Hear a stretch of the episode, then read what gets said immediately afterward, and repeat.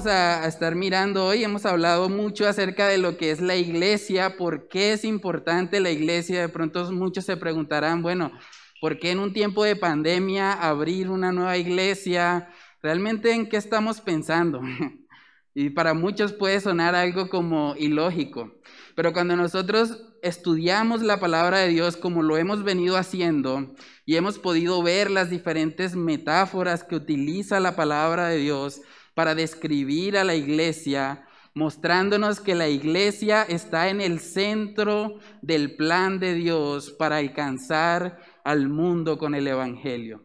Es la iglesia el medio que Dios estableció para que el Evangelio corra, para que se hagan discípulos, para que más personas puedan escuchar la luz del Evangelio, puedan recibir esa luz en sus corazones.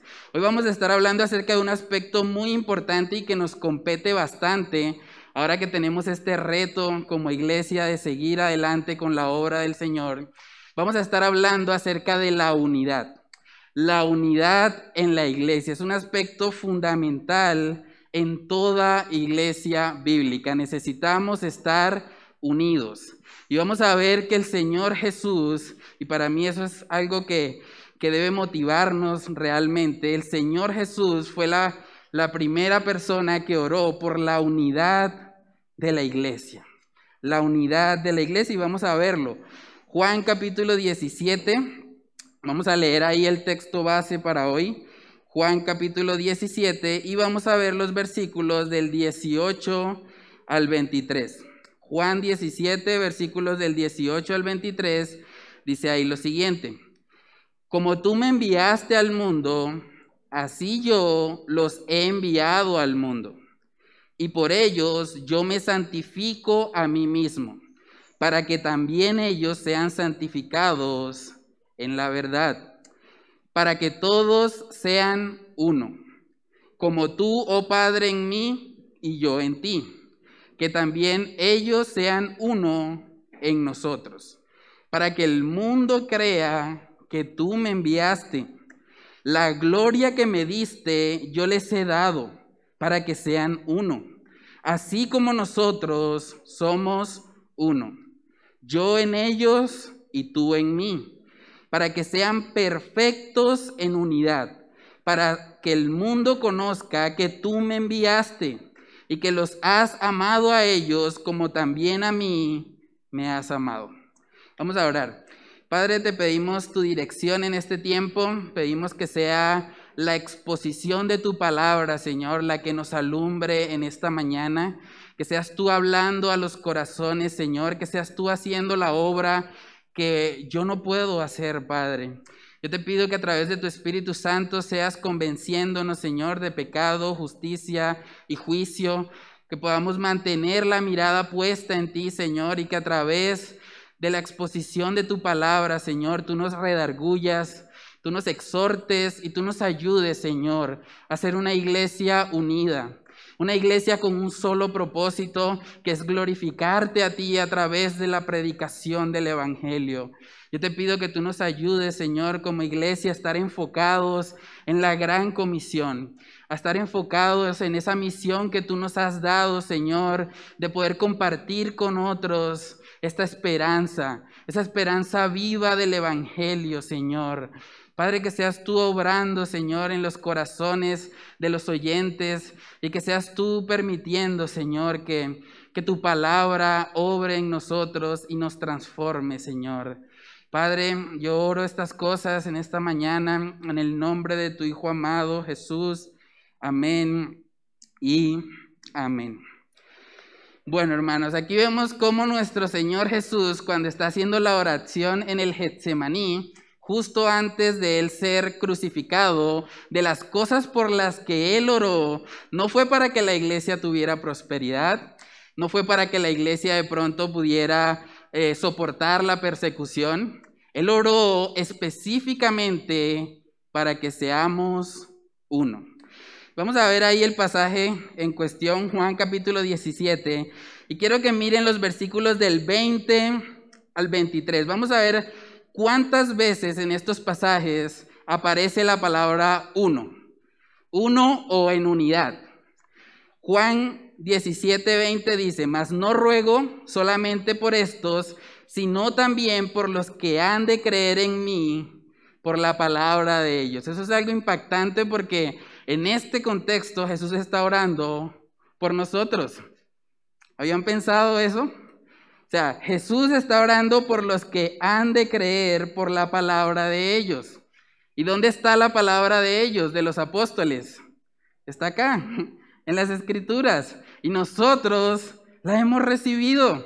O sea, nosotros estamos en ese grupo, en los que han oído, en los que creyeron por la palabra de los apóstoles. Entonces Jesús está orando ahí por nosotros y él dice, verso 21, para que todos sean qué?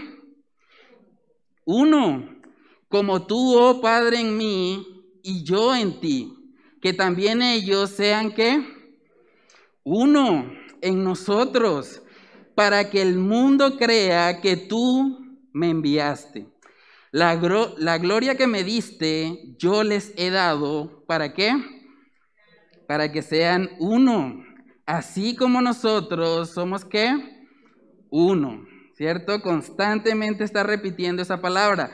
Verso 23, yo en ellos y tú en mí, para que sean perfectos en unidad, para que el mundo conozca que tú me enviaste y que los has amado a ellos como también a mí me has amado. Imagínense eso, Jesús mismo está orando por nosotros para que seamos uno. Cristo mismo quiere ver a la iglesia unida. Ese es el primer punto de esta mañana. Cristo quiere ver una iglesia unida. A veces pensamos que la unidad de la iglesia se trata como de algo bonito, ¿no? Como de algo chévere, ¿no? Si es bonito llegar a un lugar donde todos están unidos, donde todo es como agradable. Pero vemos que Jesús está conectando aquí la unidad de la iglesia con el evangelismo. O sea, una iglesia unida le muestra al mundo nuestro Señor, a nuestro Señor Jesucristo. Imagínense eso, miren eso. Juan 17, en el verso 21, dice, para que todos sean uno, como tú, oh Padre, en mí y yo en ti, que también ellos sean uno en nosotros. Y miren el para qué final. Dice, para que el mundo crea que tú me enviaste. Entonces es algo realmente importante. No solamente se trata de pasar un tiempo chévere, de estar aquí entre todos y tener buena comunión unos con otros, no. Realmente cuando promovemos la unidad, cuando nosotros somos una iglesia unida, el mundo va a reconocer que somos de Cristo. Imagínense la importancia de este tema. A través de la unidad, hermanos, el mundo va a ver el Evangelio. También dice en el verso 23, yo en ellos y tú en mí, para que sean perfectos en unidad. Y ahí repite, para que el mundo conozca que tú me enviaste y que los has amado a ellos como también a mí me has amado. Hermanos, en la medida en que estamos unidos como iglesia, vamos a ser más efectivos para alcanzar a las naciones para llevar el Evangelio a los que nos rodean. Y vamos a ver el ejemplo bíblico de cómo luce una iglesia unida. Vamos a Hechos capítulo 2. Hechos capítulo 2, vemos la aplicación de esto que Jesús estaba orando. Hechos capítulo 2, versículos del 44 al 47. Quiero que pongan atención ahí a cuántas veces aparece la palabra todos o juntos. Todos o juntos. Dice en el 44, todos los que habían creído estaban como juntos y tenían en común todas las cosas y vendían sus propiedades y sus bienes y los repartían a todos según la necesidad de cada uno. Y perseverando unánimes cada día en el templo y partiendo el pan en las casas, comían juntos con alegría y sencillez de corazón, alabando a Dios y teniendo favor con todo el pueblo. Y el Señor añadía cada día a la iglesia los que habían de ser salvos. Qué buen testimonio. La iglesia estaba unida, estaban perseverando unánimes. ¿Y cuál fue el resultado? El Señor añadía cada día a los que habían de ser salvos. Ahí en Hechos capítulo 4 también vemos un poco acerca de, de la iglesia primitiva, esa iglesia que estaba constantemente en unidad. Hechos capítulo 4, verso 32 dice, y la multitud de los que habían creído era de un corazón y un alma. Imagínense eso. Era de un corazón y un alma y ninguno decía ser suyo propio nada de lo que poseía, sino que tenían todas las cosas en común. Vemos aquí una iglesia unida, como un corazón y un alma. Así, hermanos, estamos llamados nosotros a ser como iglesia. Debemos ser una iglesia unida en torno a la gran comisión en torno a llevar el Evangelio a los que nos rodean. Jesús también dijo en Juan capítulo 13, Juan capítulo 13 en el versículo 35, ya hemos hablado acerca de este pasaje, pero es importante tenerlo siempre presente. Juan 13, 35 dice, en esto conocerán todos que sois mis discípulos, si tuviereis amor los unos con los otros. ¿Cómo va a conocer el mundo que realmente somos de Cristo? Porque va a haber amor entre nosotros, porque va a haber esa unidad. Y va a decir, esta gente tiene algo diferente. Esta gente realmente se preocupa por su prójimo. Realmente veo un amor genuino en ellos. Eso es algo muy importante, hermanos. Nosotros debemos entender que el mundo nos está observando. El mundo nos está observando todo el tiempo. Ahora, si yo les dijera a ustedes algo y con mis acciones demuestro algo opuesto a lo que estoy diciendo, difícilmente ustedes creerían mi mensaje, ¿cierto? Si yo les dijera, bueno, eh, tomarse una Coca-Cola es malo, nunca en la vida usted debe tomarse una Coca-Cola, pero salimos de acá del servicio y me ven en la tienda tomando una Coca-Cola, ¿qué pensarían acerca de mí? ¿Sí? Cuando nosotros como creyentes actuamos sin amor o sin unidad, realmente le estamos diciendo al mundo sin palabras que no creemos lo que predicamos. Porque nosotros hablamos de un Dios de amor. Hablamos de un Dios que dio a su Hijo Jesús para salvarnos, que vino a entregar y pagar el castigo que nosotros merecíamos. Entonces debemos, hermanos, entender que el mundo nos está mirando. Y en la medida que seamos coherentes con el mensaje que predicamos, vamos a impactar a esas personas. Esas personas realmente van a ser asombradas al ver la obra de Dios en, perdón, en nosotros. Dice en Romanos capítulo 2, versos del 21 al 24, habla mucho acerca de esta coherencia a la que estamos llamados como creyentes. Romanos capítulo 2, versículos del 21 al 24 dice ahí lo siguiente. Tú pues que enseñas a otro, ¿no te enseñas a ti mismo? Tú que predicas que no se ha de hurtar, ¿hurtas? Tú que dices que no se ha de adulterar, ¿adulteras? Tú que abominas de los ídolos, ¿cometes sacrilegio? Tú que te jactas de la ley, con infracción de la ley, deshonras a Dios, porque como está escrito, el nombre de Dios es blasfemado entre los gentiles por causa de vosotros. Son palabras fuertes, ¿no? Cuando nosotros actuamos de una manera que es incoherente con lo que nosotros estamos predicando, realmente el nombre de Dios es blasfemado. Porque las personas no van a pensar, ah, no, ese Félix sí es una mala persona. No, van a pensar, los cristianos son así. Los cristianos son malas personas. Son gente mentirosa, gente que no aplica lo que vive.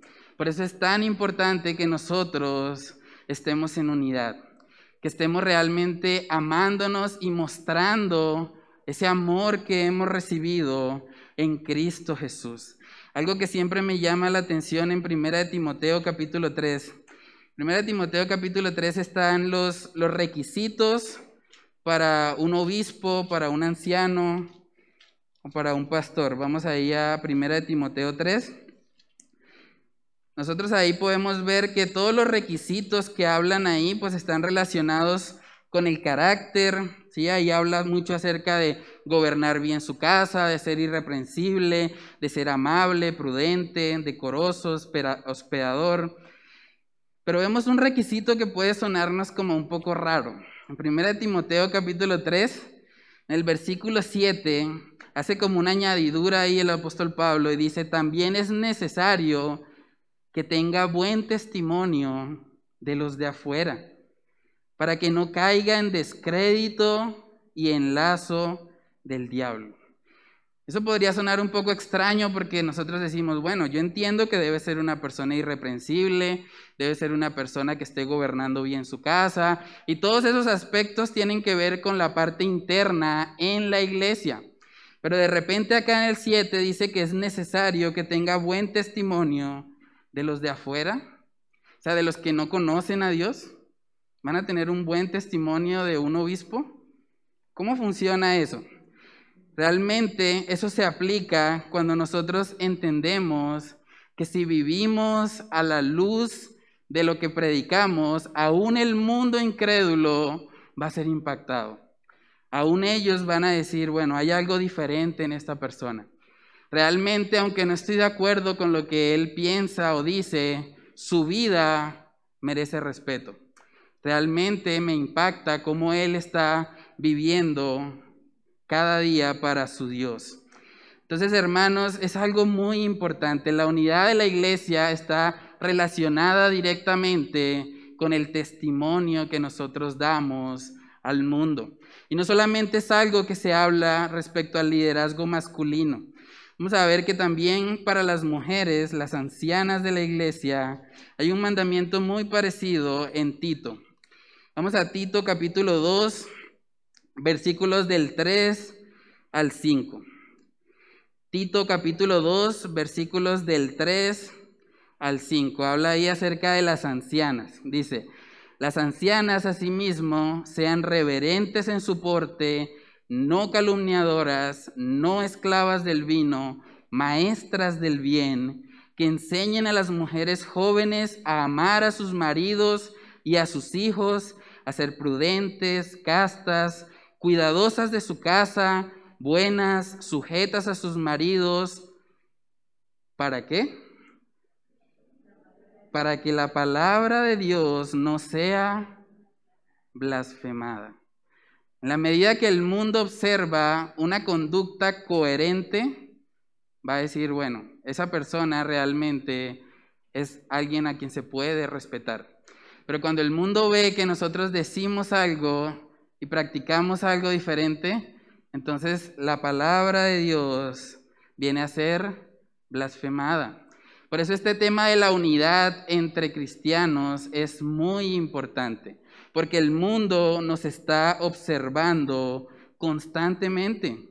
Hay frases que son muy típicas que escuchamos siempre como, hmm, ¿y eso que es cristiano? No, allá, y eso que viene de la iglesia, ¿no? ¿Qué tal que no hubiera ido? Entonces, vemos frases constantemente así. ¿Y por qué pasa eso? Porque el mundo, de alguna manera, espera de nosotros mayor coherencia. Dice, bueno, si dicen que aman a Dios, pues deberían comportarse de una manera diferente, ¿cierto? El mundo está esperando eso. Y por eso este tema de la unidad de la iglesia y del amor unos con otros impacta en el evangelismo. Por eso no solamente se trata de tener un espacio chévere o cómodo acá entre hermanos, sino que es también un testimonio hacia afuera. Es la forma como el mundo también se va a dar cuenta que realmente vivimos lo que predicamos. Vamos a ver un texto en Filipenses capítulo 3 para entender un poco por qué el apóstol Pablo enfatiza tanto estas cosas. Filipenses capítulo 3, versículos del 17 al 19. Filipenses capítulo 3, versos del 17 al 19, dice ahí, hermanos, sed imitadores de mí y mirad a los que así se conducen según el ejemplo que tenéis en nosotros.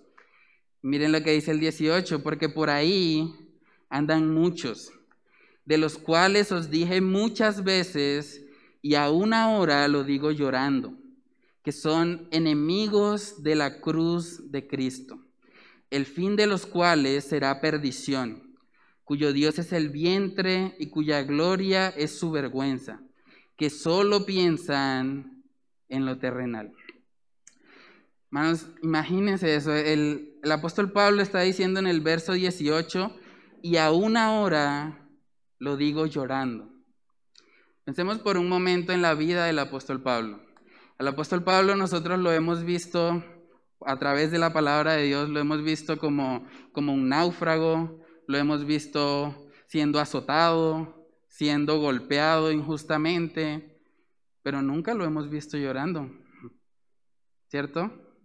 Cuando nosotros escuchamos todo lo que él pasó, la persecución, todas las situaciones adversas que llegaron a su vida, nunca vemos que él estuviese llorando por eso. Antes aprendemos de él a tener gozo en medio de esas circunstancias. Pero aquí vemos que hay algo que sí lo hizo llorar. Y lo que le hizo llorar fue ver a estos enemigos de la cruz de Cristo.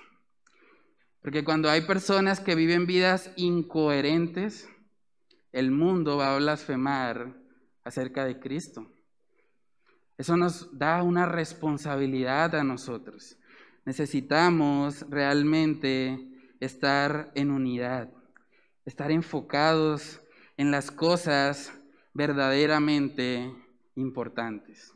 Como iglesia estamos llamados a vivir en la unidad del Espíritu. Y vamos a ver que la unidad es algo que no, no sucede de la noche a la mañana, ¿sí? No vamos a de pronto levantarnos mañana y ser la iglesia más unida de todas. Es algo que requiere esfuerzo. Y ese es el segundo punto en esta mañana. La unidad de la iglesia requiere esfuerzo. Las personas que están casadas acá saben que bíblicamente cuando ellos se casan vienen a ser una sola carne, ¿cierto? Pero automáticamente cuando ustedes se casan pueden decir que de ahí en adelante todo es felicidad, todo es unión. No, ¿cierto? Hay que trabajar en esa unidad, hay que conocer a la persona, hay que mirar cuáles son sus gustos, cuáles son sus reacciones, ir aprendiendo a conocerla y en la medida que van conociéndose, van siendo cada vez más unidos, hay más unidad en la pareja. Pero eso es un proceso. Debemos reconocer que el tema de la unidad no es algo fácil. De hecho, vamos a ver que el apóstol Pablo exhortó mucho a las iglesias a la unidad, a estar siempre en un mismo sentir, enfocados, con un mismo propósito. Vamos a ir a Efesios capítulo 4. Efesios capítulo 4, versículos del 1 al 3. Miren lo que dice ahí, Efesios 4, 1. Yo pues, preso en el Señor, os ruego. Imagínense eso. ¿Cuándo fue la última vez que usted rogó por algo? O sea, rogar es más allá que pedir, ¿no? Nosotros podemos pedir algo, bueno, pedir de pronto los vueltos o pedir las llaves, pero lo que Él está haciendo acá es un ruego. Y miren su ruego, Él dice, os ruego que andéis como es digno de la vocación con que fuisteis llamados.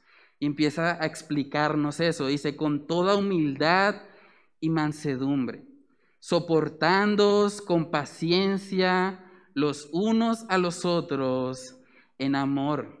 Dice en el 3, solícitos en guardar la unidad del Espíritu en el vínculo de la paz.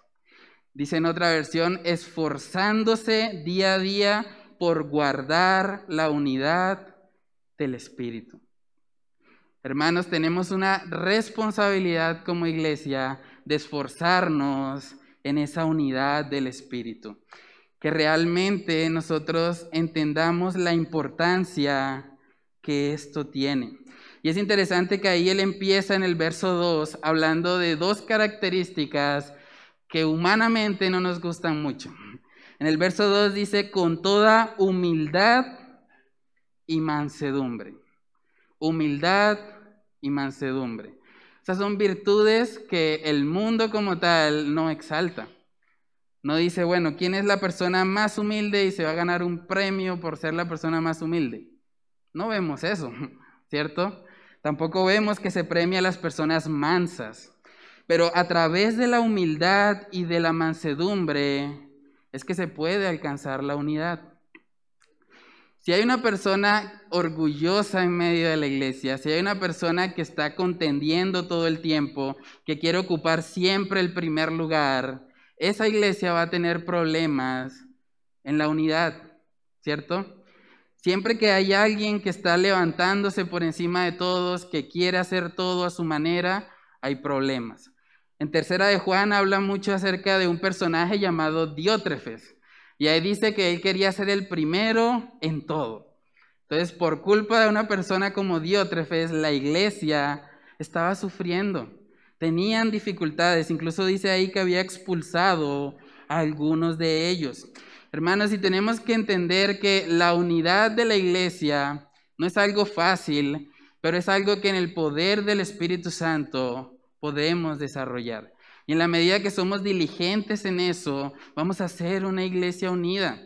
En este momento, más que en ningún otro, necesitamos eso. Necesitamos realmente estar unidos con un mismo propósito. Hay una frase de un autor que se llama Joshua Harris él escribió un libro que se llama Deja de coquetear con la iglesia. En ese libro él dijo lo siguiente, ¿tú quieres saber si tu nueva vida es real? Comprométete con un grupo local de pecadores salvados, intenta amarlos, no lo hagas solo durante tres semanas o seis meses, hazlo durante años y creo que descubrirás si amas a Dios o no. Imagínense eso. O sea, cuando nosotros estamos en la iglesia, con todas las dificultades que eso implica, somos un grupo local de pecadores, es normal que van a haber eh, problemas, van a haber de pronto desacuerdos, pero en la medida que nosotros descansamos en el Señor y permitimos que sea Él el que obre en nosotros, vamos a poder llevar esos desacuerdos con gracia y vamos a poder estar enfocados en nuestra misión. Vamos a ver en Filipenses que había una pareja así. Filipenses capítulo 4. Es algo muy interesante. El apóstol Pablo le escribe a dos hermanas de la iglesia de Filipenses que estaban como teniendo un poco de división entre ellas. Miren lo que él escribe. Filipenses capítulo 4, versículos del 1 al 3. Dice ahí, así que hermanos míos, amados y deseados, gozo y corona mía, estad así firmes en el Señor, amados. Ruego a Evodia y a Sintique que sean de un mismo sentir en el Señor. Asimismo, te ruego también a ti, compañero fiel, que ayudes a estas que combatieron juntamente conmigo en el Evangelio con Clemente también y los demás colaboradores míos, cuyos nombres están en el libro de la vida. Impactante eso, ¿no? El apóstol Pablo las llama por nombre propio. Evodia y Sintique que sean de un mismo sentir en el Señor. El apóstol Pablo sabía la importancia de la unidad de la iglesia. Él es el que más habla en la Biblia acerca de esto. Necesitamos estar unidos. Y cuando hay discusiones, cuando hay problemas entre nosotros, necesitamos escuchar la misma exhortación que le dio a Evodia y a Sintique. Que estemos en un mismo sentir en el Señor.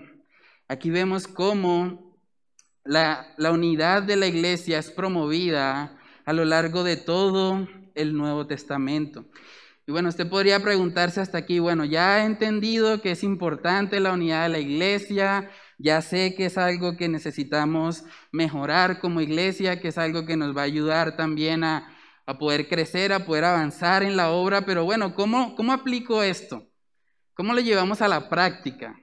¿Cómo sabemos eh, cómo podemos estar más unidos como iglesia? Y vamos a verlo.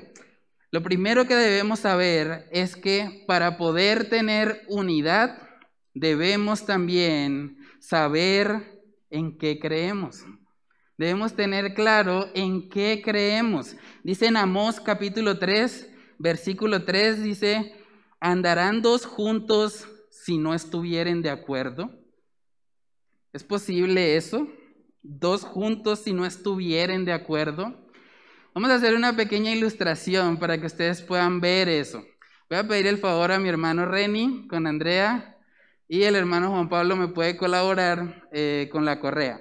Listo, vamos a hacer una ilustración para que veamos la importancia de estar unidos como iglesia, de estar enfocados con un mismo sentir en el Señor. Entonces, Reni y Andreita van a estar unidos, así como la iglesia es un cuerpo y está unida entre sí. Pero ¿qué pasa si ellos, aún estando unidos, no se ponen de acuerdo al intentar avanzar o al intentar caminar? No van a poder hacerlo, ¿cierto? Para que ellos puedan avanzar como equipo, tienen que ponerse de acuerdo. ¿Vale? Entonces, vamos a hacer la prueba. Adelante, pueden caminar. Ok. bueno, vemos que es necesario que haya un acuerdo, ¿cierto? Si ellos, si Reni está tirando hacia la derecha y Andrea está tirando hacia la izquierda, no van a poder avanzar. No va a ser posible. Es necesario que ellos hablen entre sí, que estén de acuerdo, para que de esa manera puedan dar el paso, para que puedan avanzar. De la misma manera, hermanos, el Señor ha establecido el liderazgo de la iglesia para que nosotros estemos en unidad. Vamos a ver que uno de los propósitos por los cuales Dios ha dado líderes a la iglesia es precisamente para que todos lleguemos a esa unidad. Efesios capítulo 4, versículos del 11 al 13, dice ahí, y él mismo constituyó a unos apóstoles, a otros profetas, a otros evangelistas, a otros pastores y maestros, a fin de perfeccionar a los santos, para la obra del ministerio, para la edificación del cuerpo de Cristo. Y miren lo que dice el 13, hasta que todos lleguemos a qué? A la unidad de la fe y del conocimiento del Hijo de Dios, a un varón perfecto, a la medida de la estatura de la plenitud de Cristo. Hermanos, el propósito que Dios tiene con la iglesia es que todos lleguemos a la unidad de la fe y del conocimiento del Hijo de Dios. Por eso es tan importante este tema, por eso es tan importante que nos pongamos de acuerdo, que estemos estudiando qué creemos, por qué lo hacemos. ¿Sí? De hecho, voy a adelantar uno de los anuncios. Estamos planeando hacer un discipulado. ¿sí? Y ese discipulado lo vamos a hacer con el objetivo de que todos tengamos claro en qué creemos como iglesia, para que al momento de servir usted pueda servir con el enfoque correcto, entendiendo que servimos a Dios. No servimos a una iglesia, no servimos a un pastor, servimos a Dios mismo. Y eso es lo que nos motiva a servir con excelencia para Él, porque Él es digno de todo nuestro esfuerzo. Estamos cuadrando ahorita en la, en la sección de los anuncios, voy a reforzar esa idea, pero es muy importante que hagamos el discipulado. No se trata solamente de llenar una cartilla. Si fuera por llenar una cartilla, pues simplemente les daríamos el material y luego que nos lo entreguen resuelto. Pero se trata de que nosotros estemos unidos como iglesia, que entendamos lo que hacemos, por qué lo hacemos, cuál es la razón para yo querer servir, por qué quiero estar en X o Y ministerio. Debemos entender eso, debemos estar unidos. ¿Cómo andarán dos juntos si no estuvieren de acuerdo? Dice Amós 3.3. Entonces, hermanos, es muy importante este tema de la unidad. Debemos estar unidos como iglesia, debemos conocer lo que creemos, debemos saber por qué estamos acá, por qué estamos reunidos, cuál es el propósito de todo esto que hacemos. Para eso es importante disipularse, es importante conocer las verdades de nuestra fe, conocer ese fundamento, por qué hacemos lo que hacemos. Y vamos a ver qué otro aspecto fundamental para poder vivir en unidad es justamente el amor. Vamos a Colosenses capítulo 3, donde el apóstol Pablo describe ahí también acerca de esto. Colosenses capítulo 3, en el versículo 12 dice, vestíos pues como escogidos de Dios santos y amados, de entrañable misericordia, de benignidad, de humildad, de mansedumbre, de paciencia. Interesante la conexión con Efesios, ¿no? Humildad, mansedumbre, paciencia. Verso 13, soportándoos unos a otros y perdonándoos unos a otros, si alguno tuviere queja contra otro de la manera que Cristo os perdonó, así también hacedlo vosotros. Y miren lo que dice el 14. Y sobre todas estas cosas, vestíos de amor, que es el vínculo perfecto. Hermanos, no hay forma de que haya unidad en la iglesia si no nos estamos amando unos a otros. Si realmente nosotros no estamos reflejando el amor de Cristo que hemos recibido. Una de las cosas que Dios hace cuando nos pasa de muerte a vida es que ahora nosotros amamos lo que Dios ama, ¿cierto? Ahora amamos lo que Él ama y aborrecemos lo que Él aborrece. ¿Y saben a qué o, qué cosa ama el Señor? Él ama a su iglesia. Él ama a su iglesia y Él se entregó por ella. Por eso cuando nosotros nos amamos unos a otros, realmente estamos amando a Cristo Jesús, porque Él es el esposo de la iglesia. Él dio su vida por ella para santificarla, para presentársela a sí mismo sin mancha. Vamos a Primera de Juan, Primera de Juan capítulo 5, en el versículo 1, miren lo que dice. Todo aquel que cree que Jesús es el Cristo, es nacido de Dios. Y todo aquel que ama al que engendró, ama también al que ha sido engendrado por él. ¿Quién es el que engendra? Es Cristo. Cuando nosotros venimos a Cristo, venimos a ser nuevas criaturas. Hay un nuevo nacimiento. Somos engendrados.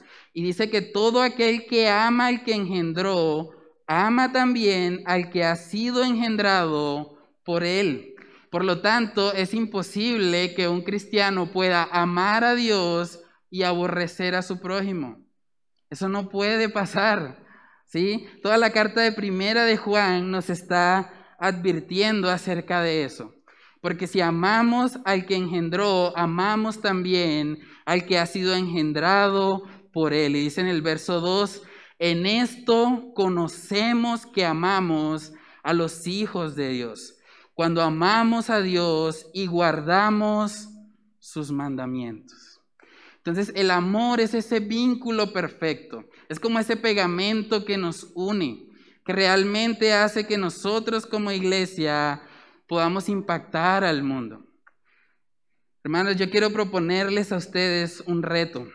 Nosotros como iglesia estamos hoy celebrando el primer culto oficial después de que hubo la división con la iglesia de Provenza.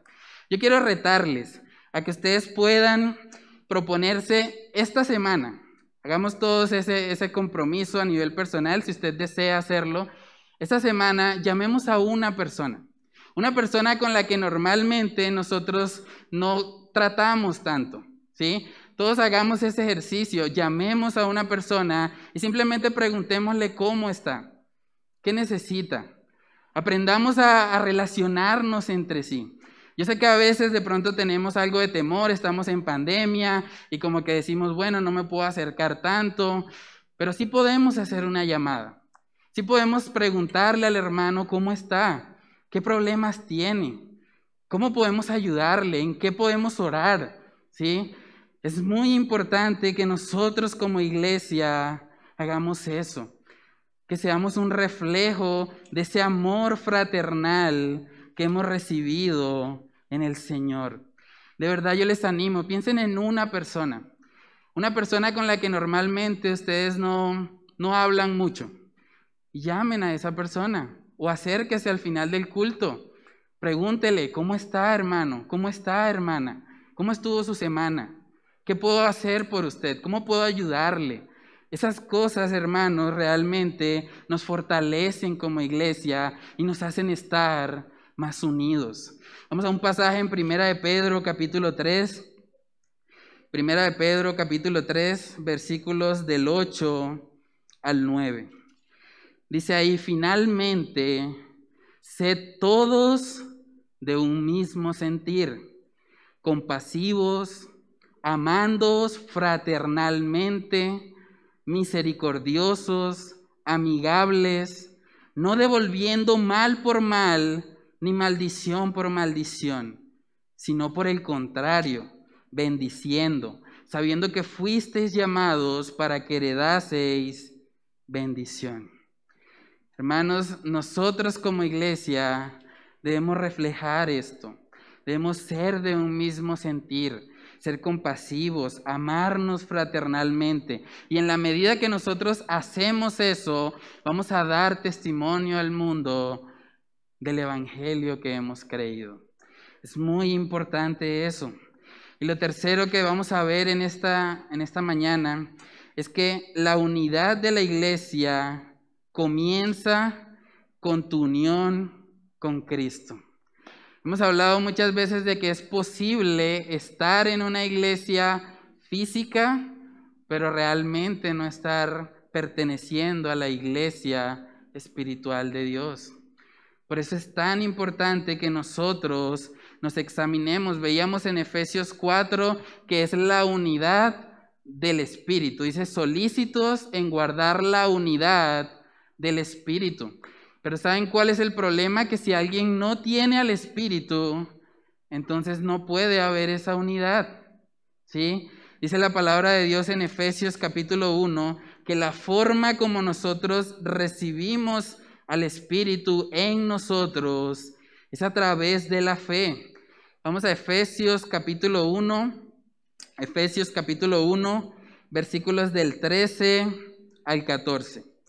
Efesios capítulo 1, versículos del 13 al 14, dice ahí, en él también vosotros, habiendo oído la palabra de verdad, el evangelio de vuestra salvación, y habiendo creído en él, fuisteis sellados con el Espíritu Santo de la promesa.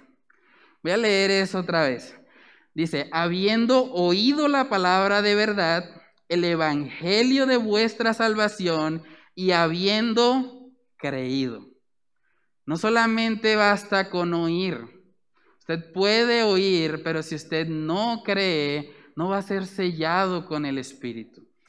Dice ahí, habiendo creído en Él, fuisteis sellados con el Espíritu Santo de la promesa, que es las arras de nuestra herencia hasta la redención de la posesión adquirida para alabanza de su gloria.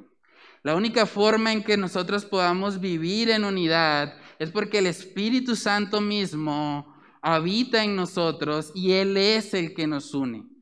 Él es el que hace que nosotros podamos evidenciar el fruto del Espíritu Santo, que es amor. Él empieza a hacer esa obra en nosotros. Entonces lo primero que usted debe preguntarse hoy es si usted ya ha sido sellado con el Espíritu Santo. Porque realmente no tiene sentido hablar de la unidad de la iglesia cuando aún no se pertenece a la iglesia. Por eso necesitamos venir a Cristo, examinar si hemos creído ese evangelio de salvación. Dice en Hechos capítulo 16, Hechos capítulo 16, ahí cuenta la historia de un carcelero cuando él fue impactado por la vida del apóstol Pablo. Hechos capítulo 16, versículos del 30 al 31, dice ahí, y sacándolos les dijo, señores, ¿qué debo hacer para ser salvo? Ellos dijeron, cree en el Señor Jesucristo y serás salvo tú y tu casa. ¿Qué debo hacer para ser salvo? Tal vez usted está aquí hoy y nunca se ha hecho esa pregunta. ¿Qué debo hacer para ser salvo? ¿Cómo puedo tener esa seguridad? Amigo, hermano que me estás escuchando, si tú no tienes seguridad de salvación, si no tienes esa convicción en tu mente y en tu corazón, yo te animo a que hoy sea el día de salvación para ti. Lo único que tú tienes que hacer es recibir el regalo que Cristo ya hizo por ti. Él pagó en la cruz el precio que tú merecías por tu pecado. Él es el Salvador del mundo. Él recibió ese castigo y ahora lo único que nosotros debemos hacer es recibirle. Recibirle como el Señor y el Salvador de nuestra vida. Reconocer que hemos pecado, que hemos transgredido la ley de Dios y que merecemos realmente un castigo eterno. Pero que Él en su misericordia y por su grande amor con que nos amó, envió a Jesús a pagar ese precio. Dice en Juan capítulo 6, versículo 37, todo lo que el Padre me da, vendrá a mí. Y el que a mí viene, no le echo fuera. Si tú vienes a Cristo hoy, Él no te va a echar fuera. Pero es necesario que tú tomes esa decisión. Es necesario que tú le reconozcas, que tú vengas y te humilles delante de Dios para reconocerle. Y una vez que has hecho eso, vienes a formar parte de la iglesia y puedes vivir en unidad con otros creyentes y a través de esa unidad impactar al mundo incrédulo. Pero no podemos tratar de vivir en unidad cuando realmente no hemos recibido al Espíritu en nuestra vida. Entonces yo les animo, si hay alguien que no ha conocido al Señor, no tenga vergüenza. Realmente dice la palabra que hoy es el día de salvación.